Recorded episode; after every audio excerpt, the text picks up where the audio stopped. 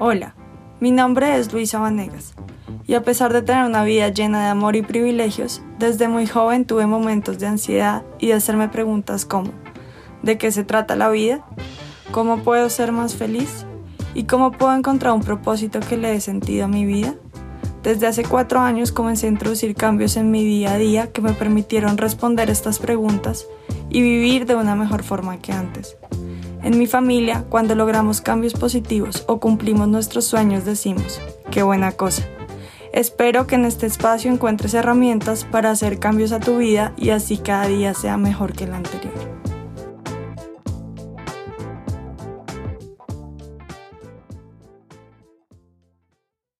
Super bienvenidos a otro episodio de Qué buena cosa. Hace ocho días entrevisté a José Chaquea y él abrió la entrevista diciendo, concéntrate y las cosas llegarán. Cuando José dijo esta frase pensé un poco en la suerte y cómo influye en las decisiones que tomamos y en el éxito que tenemos. Inmediatamente me remetí al libro Grandioso por elección. En este libro, el autor intenta saber por qué unas empresas tienen éxito sobre otras y toca detenidamente en un capítulo el tema de la suerte. Cuando pensamos en suerte o que algo fue por suerte, se deben cumplir tres cosas. Primera, la mayor parte del evento ocurrió de forma independiente a las acciones de los actores o de la empresa. Segunda, el evento tiene una consecuencia buena o mala, o sea, puede ser buena suerte o mala suerte. Y tercera, el evento es impredecible. Cuando se cumplen estas tres cosas, algo ocurrió por suerte. Entonces, la pregunta que yo me hice pensando en esa frase de José y que también se hace el actor es qué tanto tiene que ver la suerte con las personas exitosas. ¿Es un factor común entre las personas exitosas que tienen mejor suerte que otras? ¿Qué rol juega la suerte al comparar empresas exitosas con otras que no son exitosas? ¿Y qué pueden hacer los líderes con la buena suerte que les llega para tener éxito? El autor de este libro analizó varios casos y concluyó que las empresas exitosas no tuvieron más suerte que otras no exitosas. También se fijó si las empresas que no tuvieron éxito tuvieron más mala suerte que las que sí. Y este tampoco fue el caso. Y también revisó si la buena suerte de las empresas que, tuvieron éxito llegó antes que las que no tuvieron éxito. Y tampoco fue el caso. Hasta este punto, el libro nos está diciendo que la suerte no tiene nada que ver con el éxito. Pero no se desconoce que la suerte existe y que realmente lo que hacen las empresas exitosas es saber aprovechar la buena suerte que les llega. Por eso el autor pone el ejemplo de Bill Gates. Bill Gates tuvo suerte al nacer en el año que nació, al tener acceso y privilegio, al tener dinero y al poder tener acceso a la tecnología, a los computadores. Pero él no fue el único que tuvo acceso. Muchas otras personas de su edad y en su momento tuvieron acceso a todas las cosas que Bill Gates tuvo. La diferencia entre Bill Gates y ellos fue que él supo aprovechar esa buena suerte. Como les decía hace un momento, no podemos negar que hay eventos de buena suerte o de mala suerte, pero esto no es lo que define el éxito. Las empresas que no tuvieron éxito fue porque fracasaron en aprovechar su suerte o no pudieron soportar la mala suerte que les vino en cierto momento.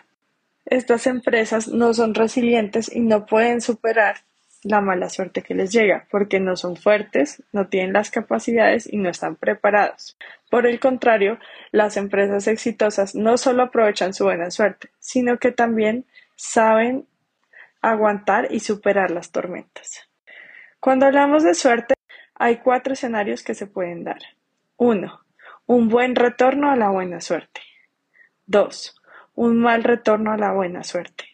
Tres, un buen retorno a la mala suerte y cuatro, un mal retorno a la mala suerte. Si quieres tener éxito en tu vida personal y laboral o como empresa, tienes que tener un buen retorno a la buena suerte y un buen retorno a la mala suerte. Tener suerte no es una estrategia, pero saberla manejar sí es una estrategia. Y para eso te voy a dar cuatro herramientas que puedes utilizar para saber aprovechar la buena suerte que te llega o la mala suerte que te llega. Primero, debes salirte un poco de donde estás, hacer un zoom out, un zoom hacia afuera y mirar si lo que está pasando en ese momento es cuestión del azar, es un tema de suerte. Dos, tienes que desarrollar una sabiduría que te permita saber cuándo sí y cuándo no dejar que la suerte interrumpa tus planes. 3.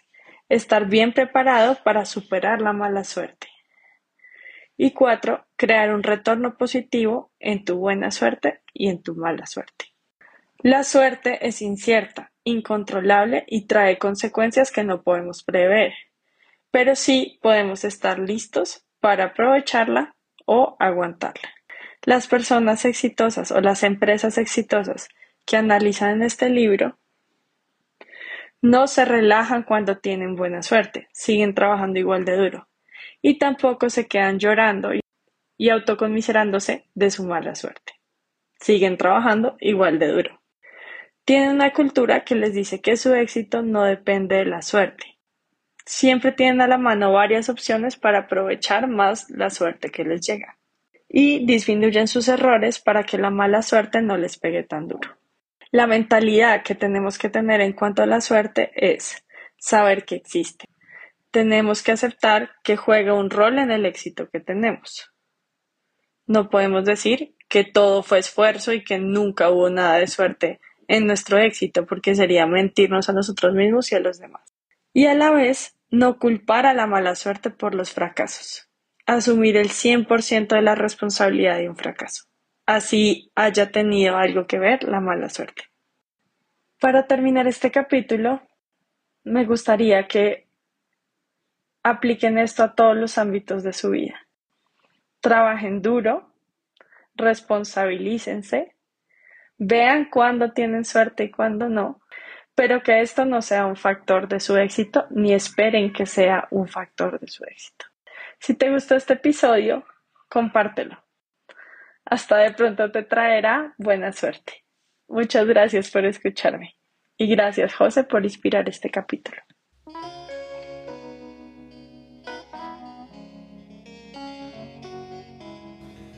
Gracias por escuchar.